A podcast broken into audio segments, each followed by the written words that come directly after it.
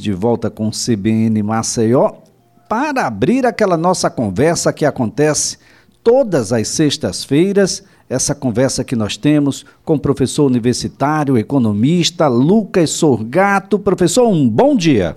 Ô, Elias, ouvinte, bom dia. Bem, professor, quando a gente fala em caminhoneiros e protestos de caminhoneiros, a gente só lembra do último que aconteceu e que, de fato, paralisou o país e trouxe consequências do ponto de vista econômico bastante danosas. Exatamente, e é por isso que a gente tem que olhar e perceber isso daí de uma forma bem diferenciada, né? Lucas, vamos lá. O que é que esse protesto dos caminhoneiros a última vez fez? Né? Isso daí é o que a gente tem que pensar. É, gerou uma paralisação nacional por vários e vários dias, e essa paralisação causou uma série de desabastecimentos, aumento significativo dos preços, e esse aumento significativo dos preços, muitos não voltaram ao patamar normal após a greve. Né? É, outra coisa que acontece nessa última greve que a gente teve anos atrás é, foi responsável por causar uma queda do PIB do país. É, alguns economistas cogitam que essa queda chegou entre 0,7% e 1% do PIB, o que é algo extremamente significativo para esse período.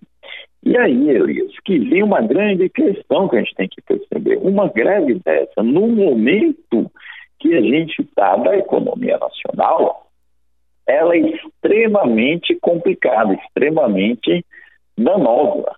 Né? Então, o, o, o, ideal é que ela seja, ou que ela possa ser evitada. É o que a gente tem que pensar. Né? É, bom, estão em negociação, estão conversando, mas se a reivindicação principal for uma redução do preço do combustível do diesel, principalmente na questão de caminhões, eu acredito que ainda vai ser muito complicado se chegar em uma solução, Elias, porque a política de preços adotada atualmente pela Petrobras teria que ser mudada.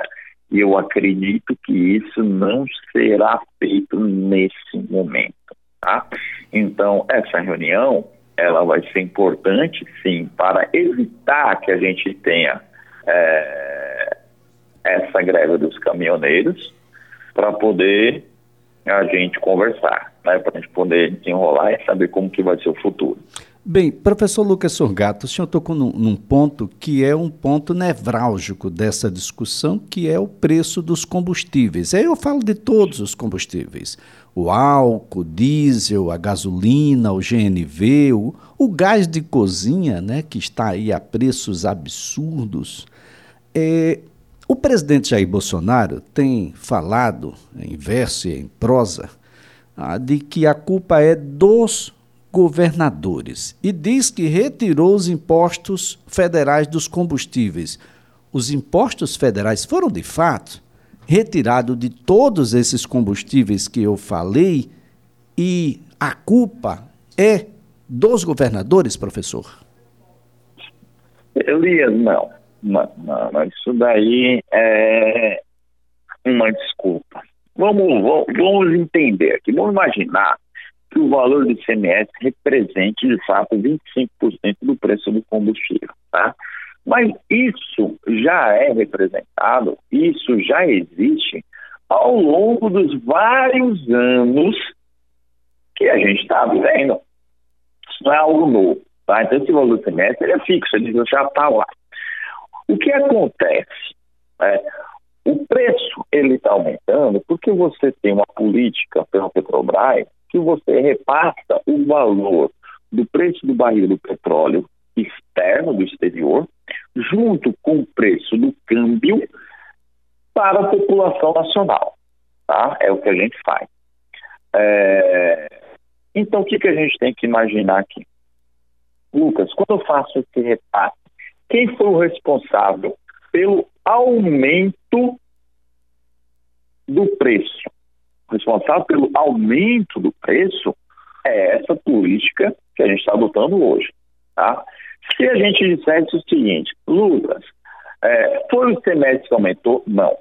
O semestre ele continua a mesma base de alíquota. Agora, eu poderia reduzir o ICMS para ajudar a reduzir o preço? Sim, isso poderia ser feito. Tá? Mas não é o ICMS que foi responsável pelo aumento do preço. Não, ele continua naquele mesmo valor percentual dele. Tá? Então, o que é que foi responsável pelo aumento? É a política que a gente tem nacional de combustíveis hoje em dia. Tá? É, o ICMS, ele é alto? Tá, pode até ser considerado alto, mas não foi ele responsável pelo aumento. Poderia se baixar um pouco o ICMS para poder deixar o preço mais acessível? Tá, aí uma outra estratégia que poderia ser feita. Mas, vamos imaginar que eu baixo o semestre de 25% para 20%, dando um exemplo. E na outra semana, a Petrobras aumenta novamente o preço. Então, assim, não vai surtir efeito isso daí se a gente continuar nessa política de repasse. Tá? Então, é uma lógica que a gente tem que pensar e tem que analisar muito bem. É, professor, essa é uma, uma situação que a gente precisa deixar claro para quem está nos ouvindo, porque a política de preços, como já bem foi colocado para o senhor, depende de preço internacional, depende da situação do dólar. O dólar ah, está muito alto e isso tem um, uma, um, um impacto direto no preço desses combustíveis. E tem um detalhe: os estados cobram percentuais. Percentual de 1 um é uma coisa, percentual de 10, de 20, de 30 é outra coisa, né, professor? Exatamente isso, né? É, e aí, só, só complementando o item também, Elias, que você falou. Lucas, e os impostos federais? Olha, a gente teve em períodos do tempo nosso é, a retirada da CID, que é o principal imposto em relação ao, ao combustível, né? Depois a gente teve a volta da CID, então ela permanece agora. Então, assim, é uma guerra muito de impostos que se coloca que, de fato, tem valor em cima, tem, óbvio, né, tem que somar os impostos federais, os impostos estaduais, vai chegar a 40%, 50% do preço do combustível, assim. Mas eu também tenho que colocar o seguinte, eu uso esses impostos, que é uma fonte de arrecadação extremamente grande, para que estados e municípios, principalmente estados nesse caso, consigam fazer as suas políticas públicas. Então, não é algo que a gente possa zerar, por assim dizer. Né? Por quê? Porque eu tenho importância disso para usar na saúde, para usar na educação, para usar nas estradas, para usar uma série de itens. Então, não é simplesmente pegar e falar, vou zerar é, e tudo resolve. Tá, resolve no sentido de que você deixa o combustível mais barato, você deixa o frete mais barato e pode até controlar um pouco a inflação. Mas sim, e o recurso para se investir em outras áreas? O que eu vou fazer? Né? Eu vou então aumentar imposto em outra área para poder compensar isso? Não sei, então assim, tem toda uma estratégia, um estratagema que é complicado de se prever nesse caminho, Elias.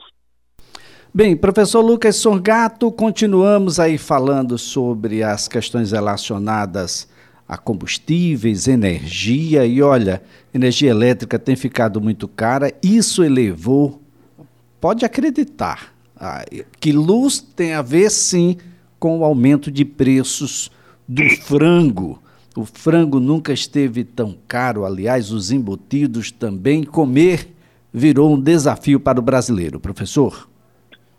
É, Elias, aí os dados então da inflação, os mais recentes, né, mostrou que o agosto deste ano de 2021 teve o maior resultado de variação inflacionária nos últimos 21 anos. Né? Bom, que é que foi que aumentou principalmente aí nesse período? Transportes, né? ou seja, principal motivo combustível, depois energia elétrica e preço de aluguel, e depois realmente alimentação. E aí, como você fala, Lucas, o que, é que acontece? Bom, exportando muito alimento. Quando ele começa, principalmente carne, carne bovina, Elias. Então, quando começa a exportar mais carne bovina, começa a faltar carne bovina dentro do nosso mercado nacional. Por consequência, essa carne bovina aumenta o preço. O que, é que a população faz então? Vai para o bem substituto. Qual o bem substituto da carne bovina? A carne de frango. Só que a produção do frango ela não cresceu, a oferta do frango ela não cresceu. Então aumenta a demanda do frango com a mesma oferta. O que é que vai acontecer com o preço do frango? Ele tende a aumentar. Isso com o frango, com os ossos, com os demais itens que a gente tem. Então você tem de fato, uma inflação nos alimentos que é extremamente danosa para a população. Então você chega a ver quilos de determinados cortes de carnes que eram bem mais baratos e hoje estão no dobro do preço, ou aumentaram em 80%.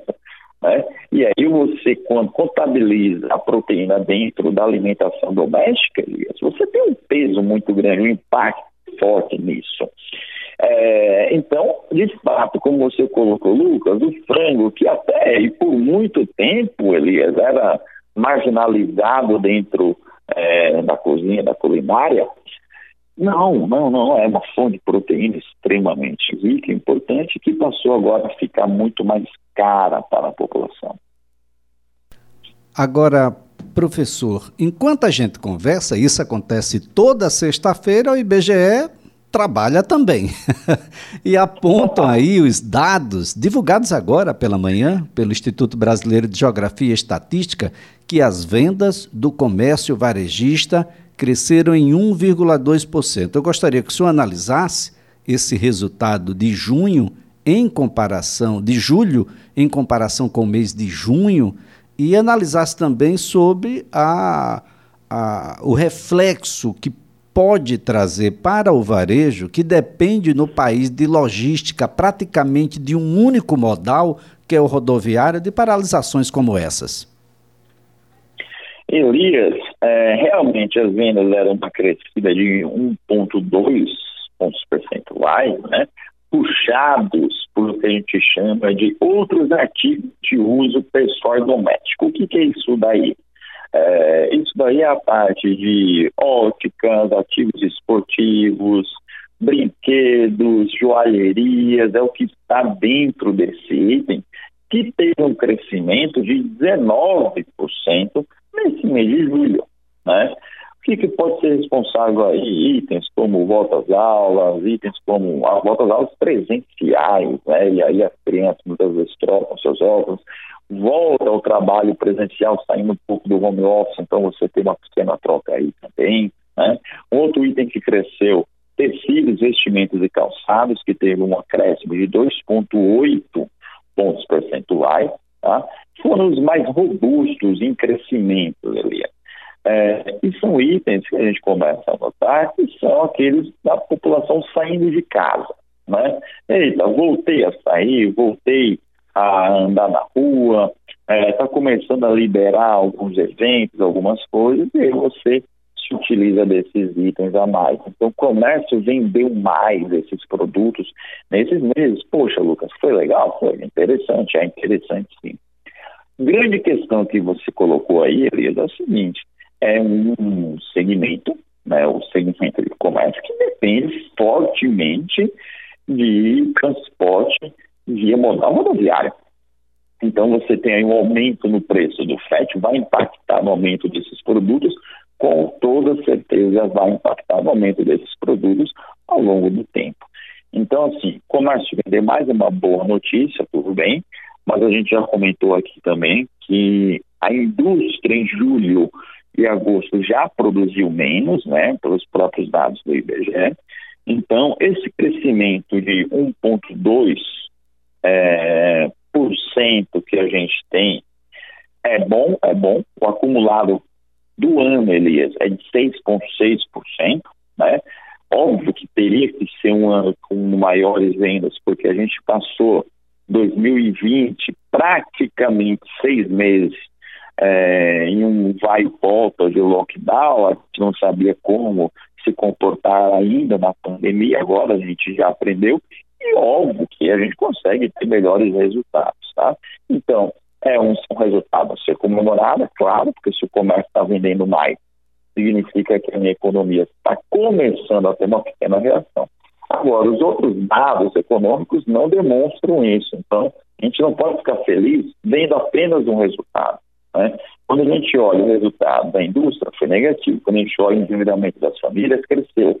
Quando a gente olha o emprego, se manteve. Ainda caiu. Eu tenho um resultado positivo perante outros que eu tenho que analisar para ter um norte bem desenhado.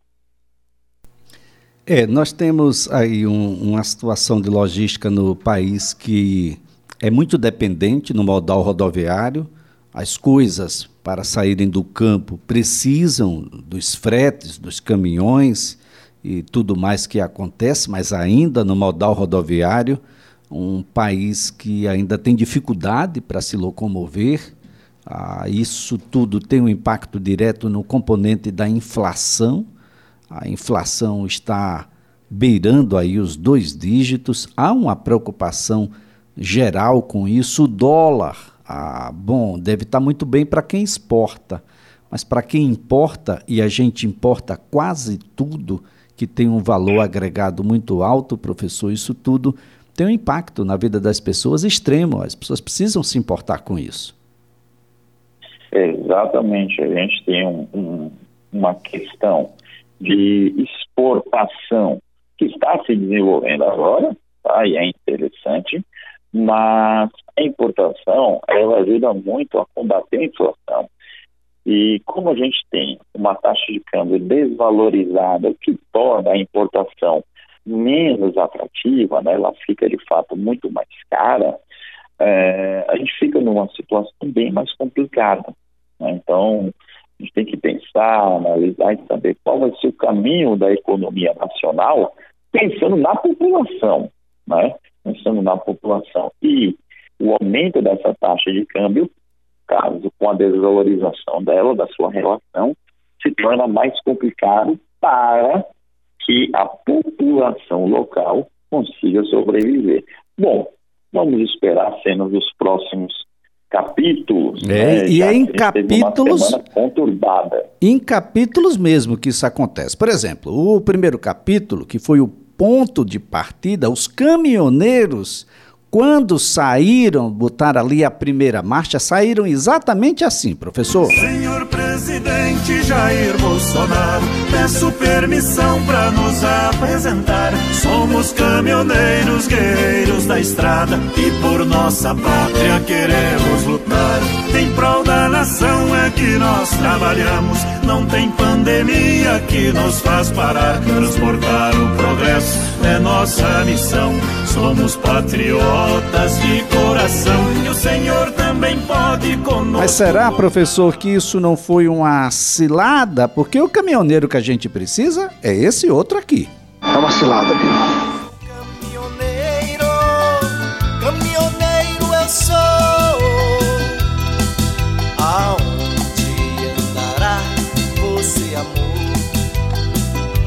Sou caminhoneiro, caminhoneiro eu sou.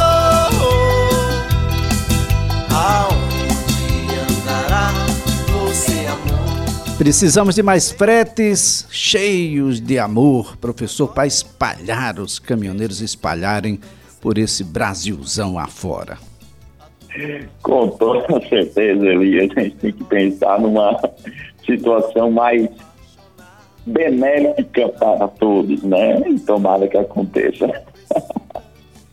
Professor, um caminhão cheio de amor aí para o senhor e todos os seus familiares. Um excelente final de semana. Até a próxima sexta-feira. Muito obrigado, Elias. Até semana que vem. Sou caminhoneiro. Continuamos na estrada, mas com o caminhoneiro do amor. Sou caminhoneiro.